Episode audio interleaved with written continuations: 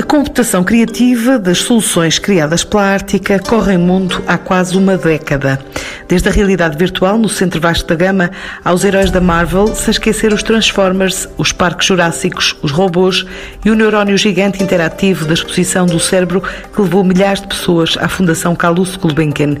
A ideia nasceu da vontade de dois amigos que trabalhavam em áreas diferentes, mas com um sonho em comum: tirar a tecnologia dos contextos industriais e dar-lhe uma utilização mais artística. Começa por dizer um dos fundadores da empresa, sediada no campus da Faculdade de Ciências e Tecnologia do Monte da Caparica.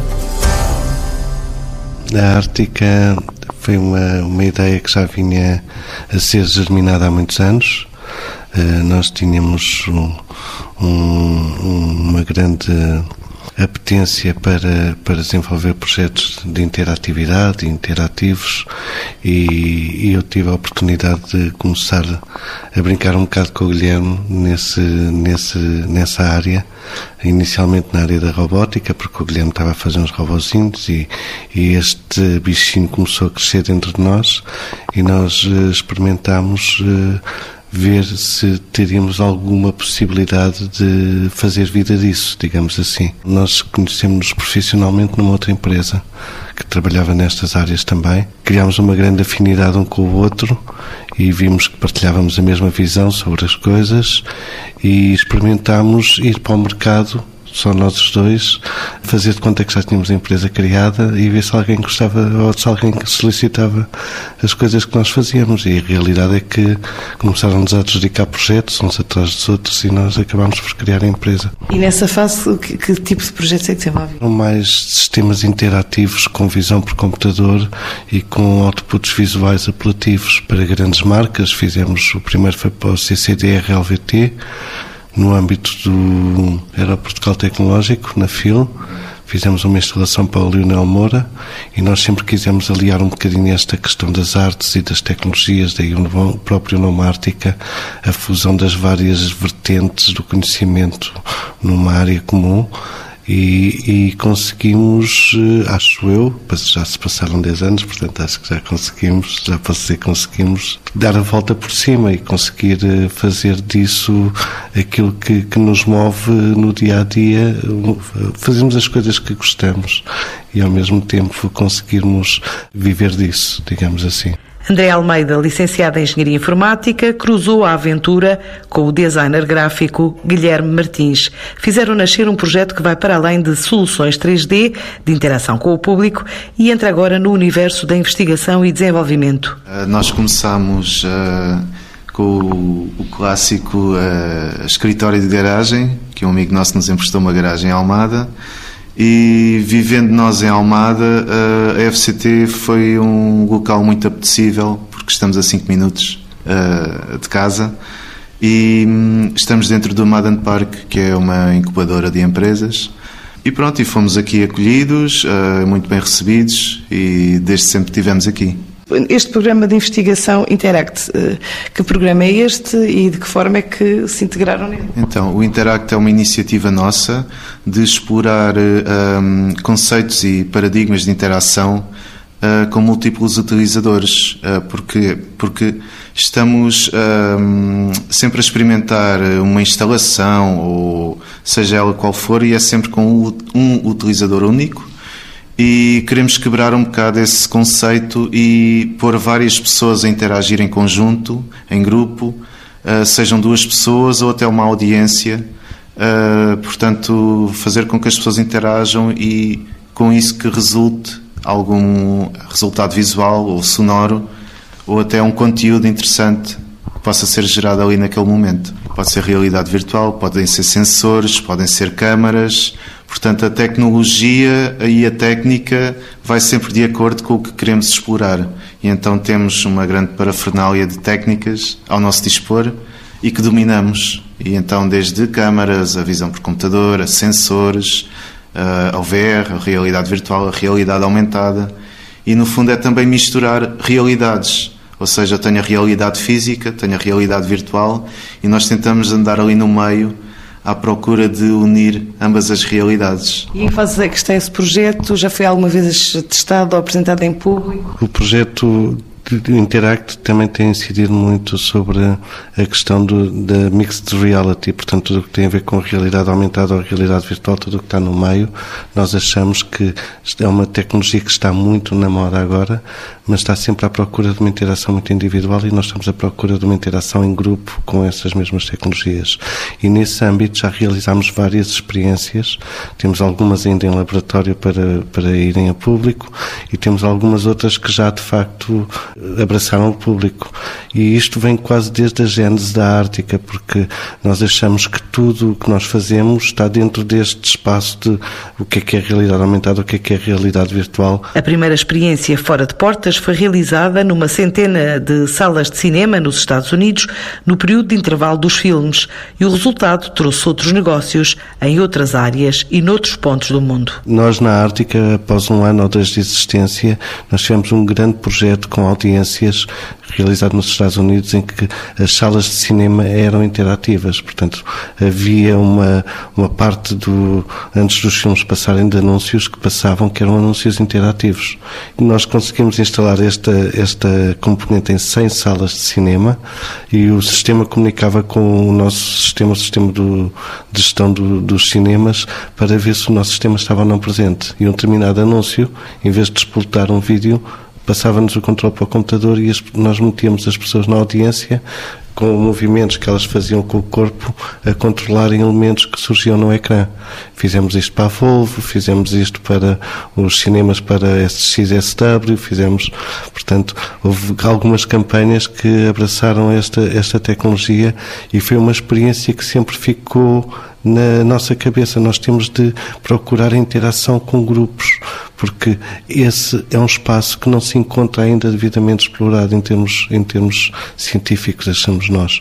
Então é isso que nós estamos à procura no Interact, é procurar imergir as pessoas nas nossas instalações com as mais variadas tecnologias, com aquelas que nós temos mais à mão e com algumas que nós achamos que são muito promissoras e para as quais estamos a desenvolver alguma investigação específica. Quando tivemos a desenvolver este projeto de salas de cinema, tivemos o nosso sistema instalado numa sala em Portugal para fazer testes, mas nunca usámos isso com audiência propriamente dita porque não haviam contratos que o permitissem. Em Portugal, os projetos da empresa variam, desde os jogos interativos didáticos para escolas às interações criadas com o público que visitou a exposição do cérebro na Gulbenkian. Nós aqui em Portugal, nós todas as nossas instalações eh, bebem um bocado disto. Nós já tivemos no, naquela, no, no projeto 80 das escolas secundárias uma audiência a jogar Pong com uns cartões em que, inclusive, é muito interessante porque não é explicado às pessoas como é que jogam o jogo elas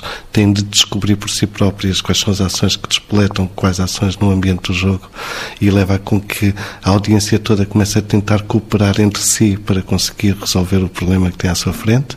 E é muito interessante por causa disso, leva àquela questão do espírito de equipa e tudo mais. Na exposição do cérebro tínhamos vários componentes de interação individual, mas depois o neurónio era um espaço de interação de grupo em que as pessoas que estavam a interagir com a escultura viam o resultado imediato da sua interação, tinham uma reação da escultura à sua interação, mas as pessoas que estavam de fora viam o comportamento do neurónio como um todo a ser disputado pelos vários indivíduos que se encontravam a interagir com a própria estrutura. O neurónio tem várias uh, partes que o constituem. A zona onde se dava a interação chamavam-se as dendrites, que são pequenos raminhos, chamemos-lhe assim, porque o neurónio parece uma raiz, são os raminhos uh, do extremo do neurónio que comunicam com outros neurónios. E então as pessoas que se encontravam debaixo das dendrites, uh, nós estávamos a detectar a sua posição e as dendrites a disparavam. Elas estavam iluminadas por dentro e todas elas disparavam na zona onde a pessoa se encontrava. As dendrites, uh, portanto, estes disparos, que são impulsos bioquímicos, vão concentrando energia no núcleo do neurónio, que era uma bola grande, que se ia carregando de energia e ia se iluminando cada vez mais. Uh, e quando estava completamente carregado, ele disparava um impulso uh, bioquímico, mas neste caso era luminoso, que percorria todo o axónio, que era, um, digamos, um, um tronco, para aí com uns 10 metros de comprimento, que ia dar aos neurónios depois do outro lado. Ok? Portanto, as pessoas estavam encarregues de carregar este núcleo para ele disparar o seu impulso para os neurónios vizinhos. Outros trabalhos que foram apresentados nesta exposição? É, houve um que nós também nos deu um grande prazer de desenvolver, que foi feito com o Rodrigo Leão, em que nós estávamos a ler uh, ondas cerebrais das pessoas e as pessoas estavam com as suas ondas cerebrais, alfa, beta, teta, eram cinco câmaras de ondas diferentes, estavam a interagir com um instrumento da música de base que o Rodrigo Leão tinha, tinha composto para aquela instalação. Foi muito interessante porque estas experiências tipicamente resultam em, ambientes sonoros cacofónicos, porque as pessoas com muita liberdade acabam por não conseguir ser consonantes com a música, mas nós explicamos essas nossas preocupações ao Rodrigo e o Rodrigo teve connosco a ver quais é que eram as notas que podiam ser tocadas, em que momentos, quais é que eram os tempos e fez com que tudo aquilo resultasse num som extremamente harmonioso. E foi muito interessante toda esta, toda esta colaboração com o Rodrigo, porque, no fundo, era uma orquestra de pessoas que atuavam sobre uma base musical que ele tinha desenvolvido e os sons que nós ouvíamos, a musicalidade era sempre diferente, porque tinha sempre a ver com o que estava a ser registado pelas ondas cerebrais das pessoas. E, também aí era um grupo, cada pessoa tinha um, um speaker por cima dela que tocava o seu instrumento, mas os speakers, como estavam todos muito próximos uns dos outros, acabavam por eh, no espaço envolvente ouvir-se a música como um todo. Uma vez mais é uma interação em grupo, portanto era o grupo daquelas quatro pessoas que fazia esta orquestra do, dos cérebros, o Brain Orchestra, como a gente chamava. Este conjunto de trabalhos que se desenvolveram para, para a exposição da Gulbenkian uh, já foi apresentado noutros museus, noutros sítios? Ainda não.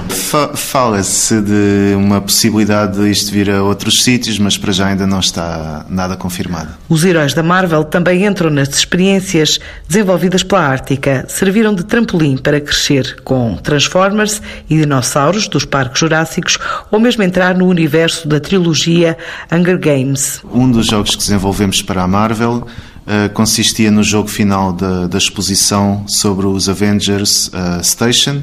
Então a Station é, digamos, a sede dos Avengers e uh, é onde estão expostos todos os super-heróis, todos os intervenientes desta Station. E então as pessoas vão visitando a exposição como se estivessem numa ação de formação. Portanto, estão a saber qual, qual é o superpoder deste ou daquele uh, herói, quais são as armas, quais são os inimigos uh, e os vilões. E então, no final da exposição, as pessoas andam com um, um iPod e chegam a uma zona onde se vai dar o confronto final e onde vão ser postas à prova, digamos assim.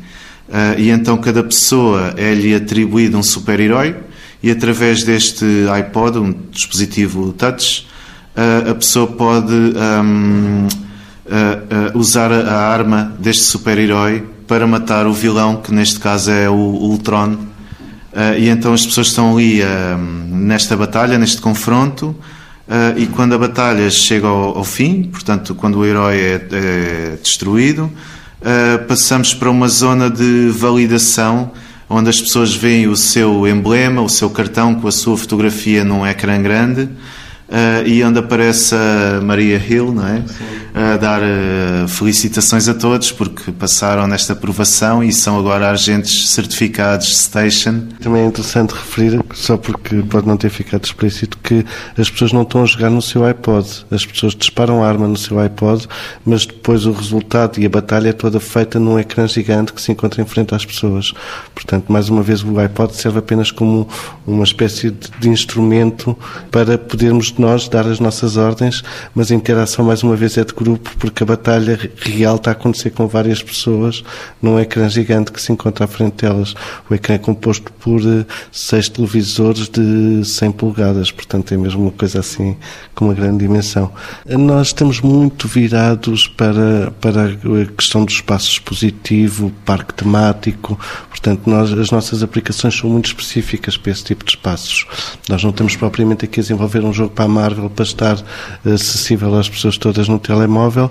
Eh, agora, dentro deste, desta, desta conjugação, eh, nós já temos com este cliente, que tem várias exposições diferentes, nós temos participação já em várias outras exposições. Portanto, assim como fizemos esta para a Marvel, também já fizemos três interativos que se encontram numa exposição dos Transformers. Estamos agora, vai ser inaugurado agora brevemente no Jurassic World, um parque temático do Jurassic Park, eh, em que também vai ser feito um grande interativo nosso que tem interação com muitas pessoas, que não posso por motivos óbvios estar aqui a explicar qual é que é. E também já fizemos para um outro que é os Hunger Games em que eles têm em Las Vegas instalado fizemos uma componente interativa também para um, para um para essa mesma exposição. Portanto, de, com este cliente e com, na questão dos parques temáticos tem sido, tem sido aquele em que nós temos apostado e tem sido um sítio onde o ambiente é minimamente controlado e nós conseguimos extravasar um bocado as nossas ideias e, e testar este tipo de paradigmas um, em casos reais. A partir de Portugal, a Ártica já exporta para destinos desde Madrid a Las Vegas, Singapura, China, Rússia ou mesmo a Índia. Também a abertura, nós neste momento somos o fornecedor mais antigo que este cliente tem e que recorrentemente vem ter connosco pela qualidade de, do, do, trabalho que nós temos evidenciado, a falha de bugs, a, a robustez. Portanto, nós temos aqui uma relação muito especial com este cliente e, inclusive, já trabalhamos diretamente com a própria equipa criativa na concepção do que é que são as peças que vão ser feitas para cada um dos, das novas soluções que eles apresentam. Portanto, digamos que a reboque de, de clientes como este já hum, exportam o vosso produto para algumas partes do mundo, é isto? Sim, sim. Eh, o cliente é norte-americano, mas depois é uma sucursal que tem a sede em Singapura. E nós acabamos por eh, fazermos estas instalações para onde eles desenvolvem os parques temáticos. Portanto, os Estados Unidos é um dos sítios, mas eh, um dos grandes sítios também onde nós temos atuado muito é a China, porque a China é um grande consumidor deste tipo de, de ideias. Portanto, nós temos feito com este cliente, já tivemos em China, eles já tiveram na Rússia, já tiveram em Madrid, tiveram agora na Índia, tiveram, portanto eles têm quatro exposições que estão a circular pelo mundo, ok? E essas exposições são todas dos Avengers e essas exposições têm todas a nossa solução lá integrada. Uh, e em relação aos Transformers, vai ser feita agora uma segunda instalação dos Transformers, a primeira foi feita na China também, e a segunda vai ser feita em Las Vegas. E, e portanto nós andamos um bocado, uh, não é a reboque, porque achamos que é uma parceria simbiótica, mas andamos um bocado com este cliente como sendo o nosso principal cliente. E não só com ele, mas também com muitos outros clientes, mais internacionais até do que nacionais. Podemos dizer que temos neste momento uma faturação de exportação que ronda os 80% do volume total de negócios, 60% a 80% do volume total de negócios que nós temos. Portanto, nós essencialmente exportamos, sim. Neste momento, a criatividade está mesmo à frente do crescimento. Nós não procuramos crescer muito, porque nós achamos que ter uma equipa core que seja muito unida e muito forte faz com que a criatividade possa emergir muito mais. Portanto, em termos de filosofia da própria empresa, no nosso grande objetivo não é, não é ter uma empresa megalómana, mas sim ter uma empresa muito coesa. Nós, neste momento, temos, em termos de skills internos, capacidade para fabricação digital, construção de cenografia, construção de eletrónica, programação. Eh, portanto, nós temos já as skills que nós queremos ter e quando nós precisamos de mais, em quantidade, nós recorremos a serviços temporários, como nós achamos que deve ser, ou seja, temos os experts em cada uma das áreas que conseguem depois, com os nossos contactos e os nossos amigos e tudo mais, quando nós precisamos de crescer em dimensão para realizar um projeto, crescemos esporadicamente e depois retraímos porque achamos que é assim que nós conseguimos manter-nos coesos e sólidos naquilo que, que nós gostamos de fazer. Portanto, uh, e sim, temos sido sempre sustentáveis, não temos qualquer tipo de problemas dentro dessa área. Nós, neste momento, somos oito pessoas. Nos planos da empresa e de olhos no futuro, estão novos produtos a desenvolver para conquistar o mundo. Acima de tudo, é continuar a, a investigar, que é aquilo que mais gostamos de fazer, porque nos permite explorar conceitos pouco explorados e tentar coisas novas e, e continuar a exportar, obviamente, porque temos uh, imenso interesse em, em conquistar o mundo. Já agora, eh, a maneira como nós pretendemos conquistar o mundo é um bocado esta filosofia, que é mantemos um core muito coeso e muito pequeno, mas depois uma das nossas ideias de repente eh, sugere que haja uma possibilidade de fazer uma coisa massiva, faz-se uma spin-off, faz-se uma empresa própria para tratar disso e essa empresa pode crescer exponencialmente. Portanto, nós queríamos manter-nos aqui como um bocadinho laboratório core, porque nós, eu e o Guilherme, criámos a Ártica para nos divertirmos. E se nós vamos ficar focados num produto, vamos perder essa nossa, esse, esse nosso lado fã que nós gostamos de ter e que não tem a ver com propriamente a gestão de, um, de uma linha de montagem ou de um produto ou de uma coisa dentro dessa área. Portanto, é esse o nosso grande objetivo. Este é o caminho percorrido pela Ártica desde 2011, a empresa portuguesa que antes da pandemia tocar no Ocidente esperava a abertura do tráfego aéreo para o Oriente para mostrar mais novidades em Pequim.